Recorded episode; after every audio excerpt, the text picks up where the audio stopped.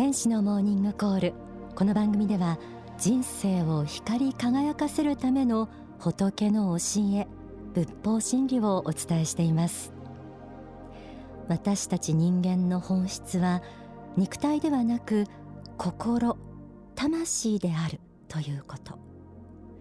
あの世と呼ばれる天国や地獄について。そして神仏が願われるこの世界の在り方。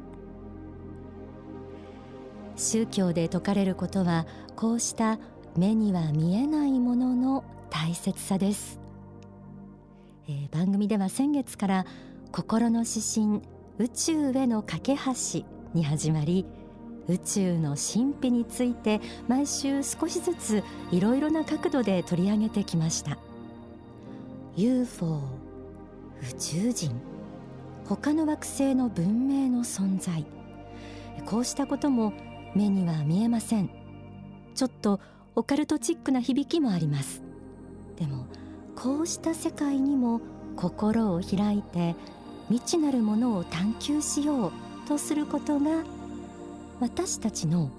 魂修行にとって大きな問いしになる。このようなことを先月4週をかけてお伝えしてきました。10月10日には幸福の科学の最新作映画 UFO 学園の秘密がいよいよ公開となります。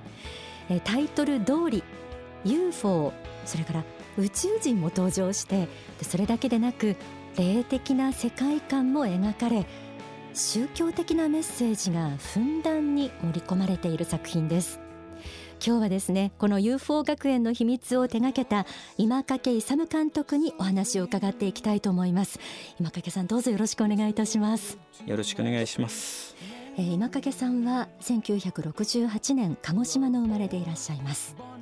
アニメーターを経て映画新世紀エヴァンゲリオンの原画キャプテン翼チーフディレクターカウボーイビバップセットデザインエリア88監督また映画「ルパン三世デッド・アライブ」メカデザインなどなどもう数々のアニメ作品で活躍されています、まあ、アニメ映画とかアニメのファンの方にとっては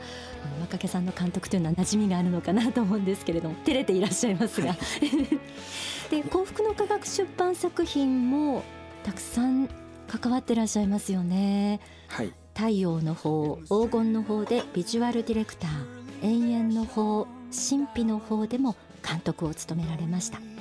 えこの神秘の方に関しては第46回ヒューストン国際映画祭で劇場用長編部門の最高賞、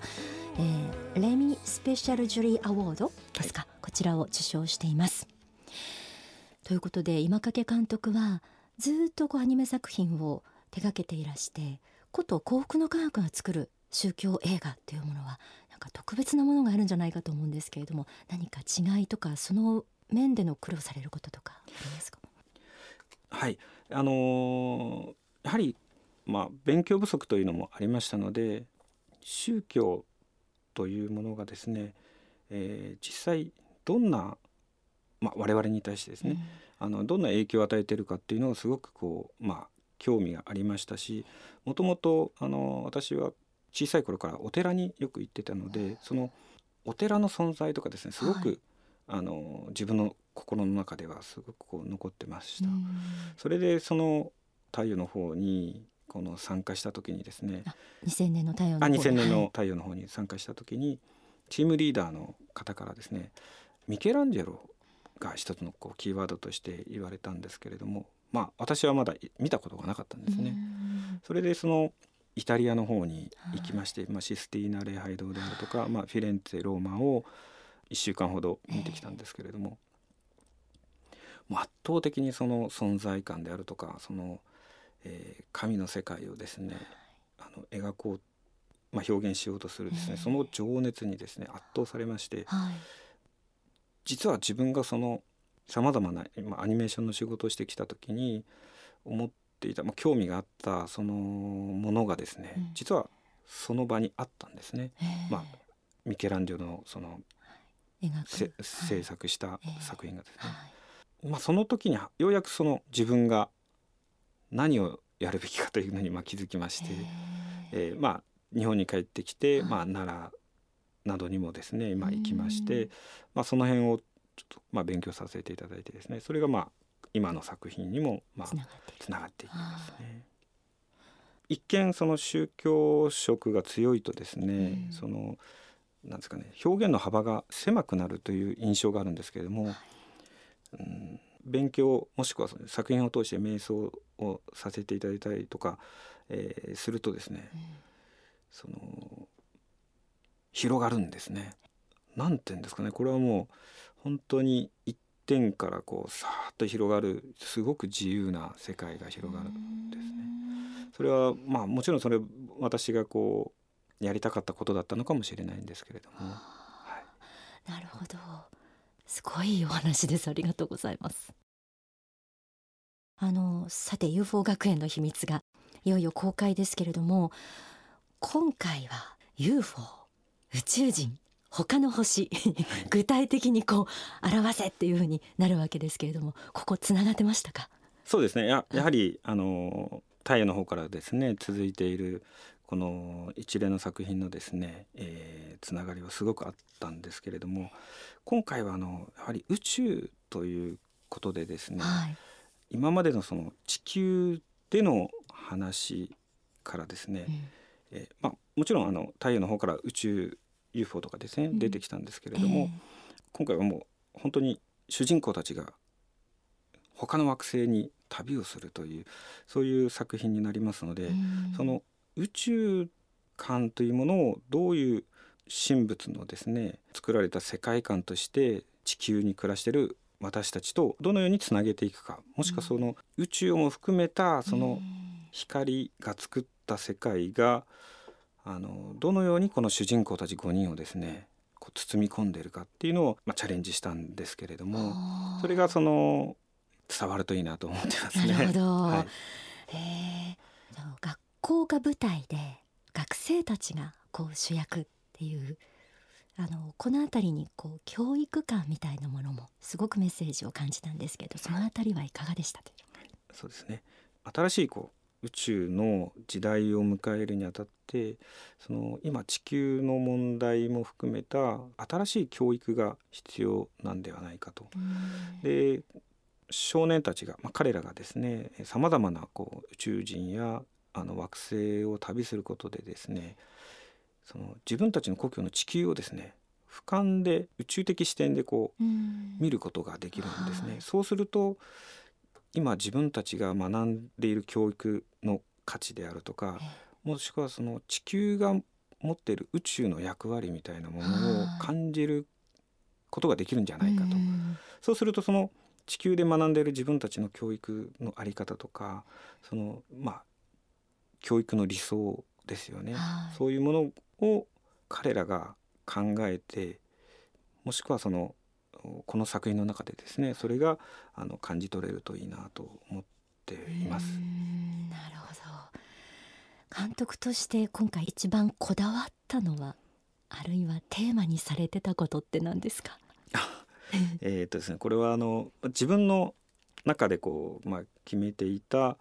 えー、一つの課題みたいなものなんですけれども、はい、あの神仏の印を描くということをですね自分の中のテーマとして取り組んでいました。神仏の印を描く、はい、例えばですねその、はい、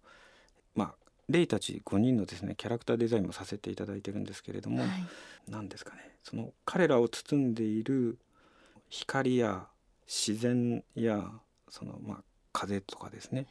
その全てにですね光のそうですね神仏の何かを表すあの印をですね、こう込めていくんですよ。細かく。散りばめていくんですね、そうすると何ですかねこの子供たちがですねすごくこう尊い場所というかこう育まれている感じというかですねそういう感じがしてくるんじゃないかなと思ってです。ね私たちがこう今大人になって子どもたちのその教育現場を見ると未来に向けてこう優しい目でこう見ているような、うん、そういうものをやはりあの映画の中でですね、表現していきたいなと思ってました。私もあの映画を試写で拝見した時に感じたあの一緒にくるまれてるような幸せな感覚っていうのはそこに込められてたからなのかもしれないですね、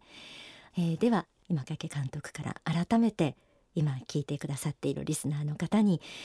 ここに期待を込めて来てほしいということがありましたらぜひお願いします、はい、今回の UFO 学園の秘密は高校生のですね5人のキャラクターたちの学園ドラマでもあるんですけれどもこの彼らを通して私たちまあ大人もですねあの楽しめる作品になってるんですこの皆さんの心の中に残っている、夢や希望や本当の自分自己実現のそういう思いを思い出せるようなそういう作品になってます。うん、ですので、えー、まあまあ、家族でもお仲間でもですねあのたくさんの方に見ていただけると嬉しいです。はいがとうございます。もう本当に一つ一つ言葉を丁寧に慎重に選びながらお話しされているこの様子に監督のこう誠実な人柄というのがね あの電波を通して伝わったんじゃないかと思います。UFO 学園の秘密、えー、こちらの監督を務められました今掛勇さんにお話を伺いました。ありがとうございました。ありがとうございました。続いては心の指針です月刊幸福の科学10月号の心の指針。タイトルは物事の本質を見よ。早速朗読します。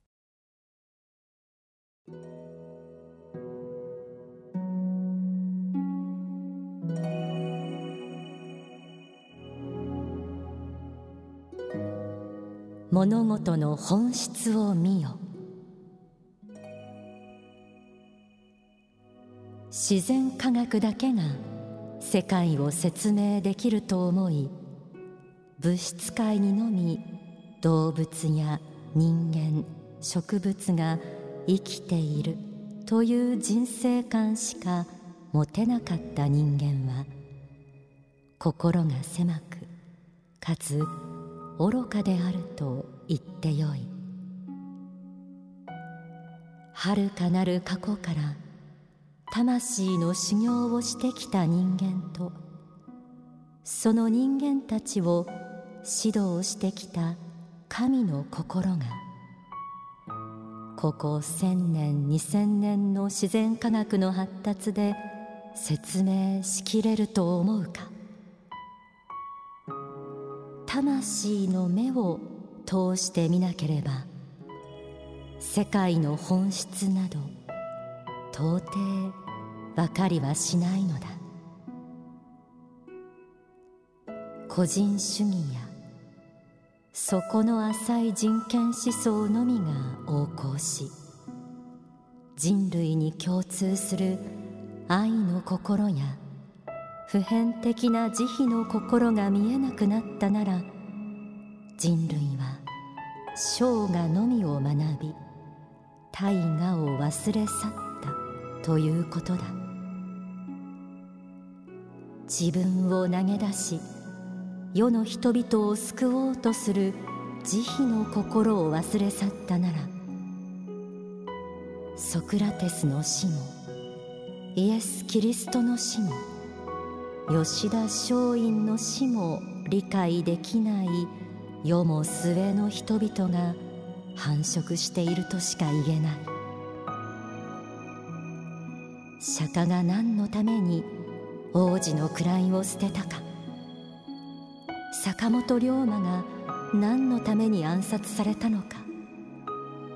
それすら想像できない人は動物的人生を生きていると言える。物事の本質を見ずして生涯に迷っているのだ。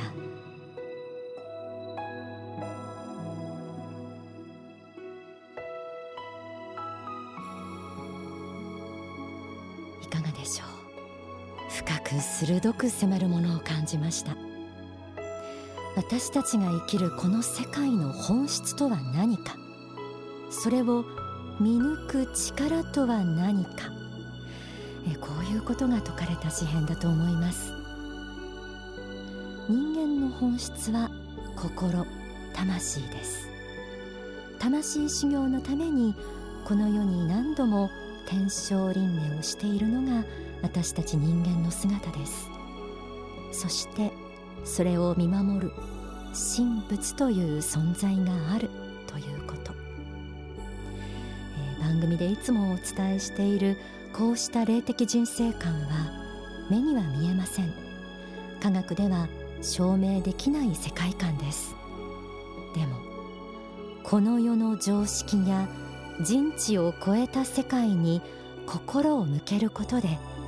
得られるものがあるということをこの番組でもたびたび学んできました。例えば国際人としての目覚めですとか宇宙への架け橋といった最近の心の指針の中でも学んできました。自分以外の物事や他の人への関心また世界への関心といった視野の広がりは愛の心や責任感をも育ててくれます。私たちには生まれ持ってこうした愛ですとか崇高なるもの神秘的なものを感じる力が宿っています。それが仏の子としての証仏性です。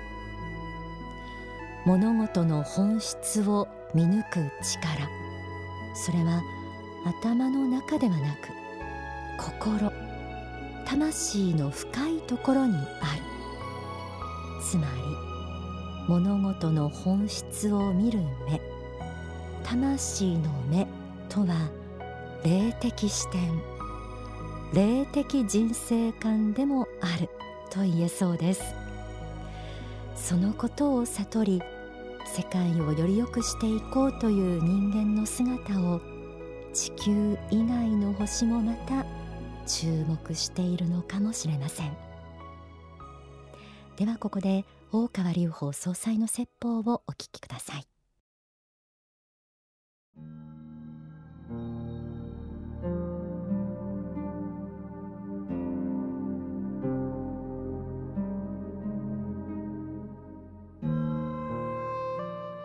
あと所詮はこの世はやっぱり人生の学校であって魂の学びを得るところであるので、えー、まあ一定以上この世の物事に執着するなっていうのがブッダの基本的な教えですから愛別陸温蔵エクですね。偶風特空ですね、まあ、そういうことはいくらでもあるということですね求めて得られない苦しみもあれば愛する者と別れ、えー、憎しむ者と出会うそういう苦しみからこの世は逃れることはできない、えー、世界なんだということですねこれもまあ、未だにそれは真理としてはあるだろうと思うんですね。まあ、そういう中を生き抜くこと信仰を持って生き抜くことこそが、まあ、まあ修行でも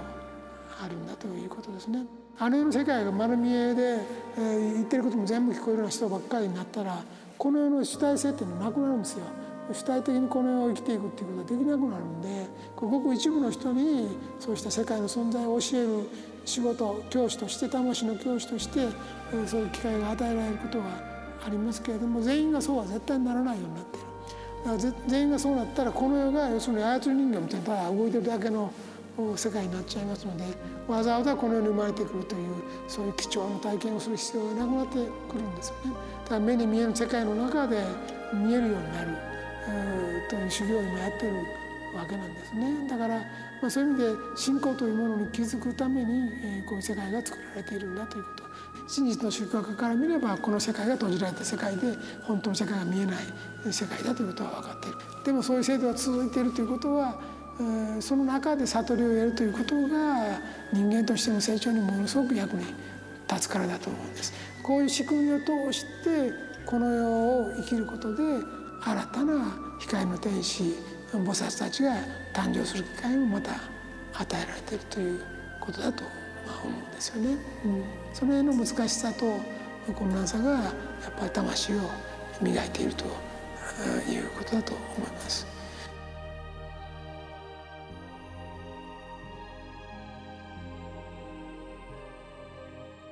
お聞きいただいた説法は書籍宗教の本道を語るに収められています。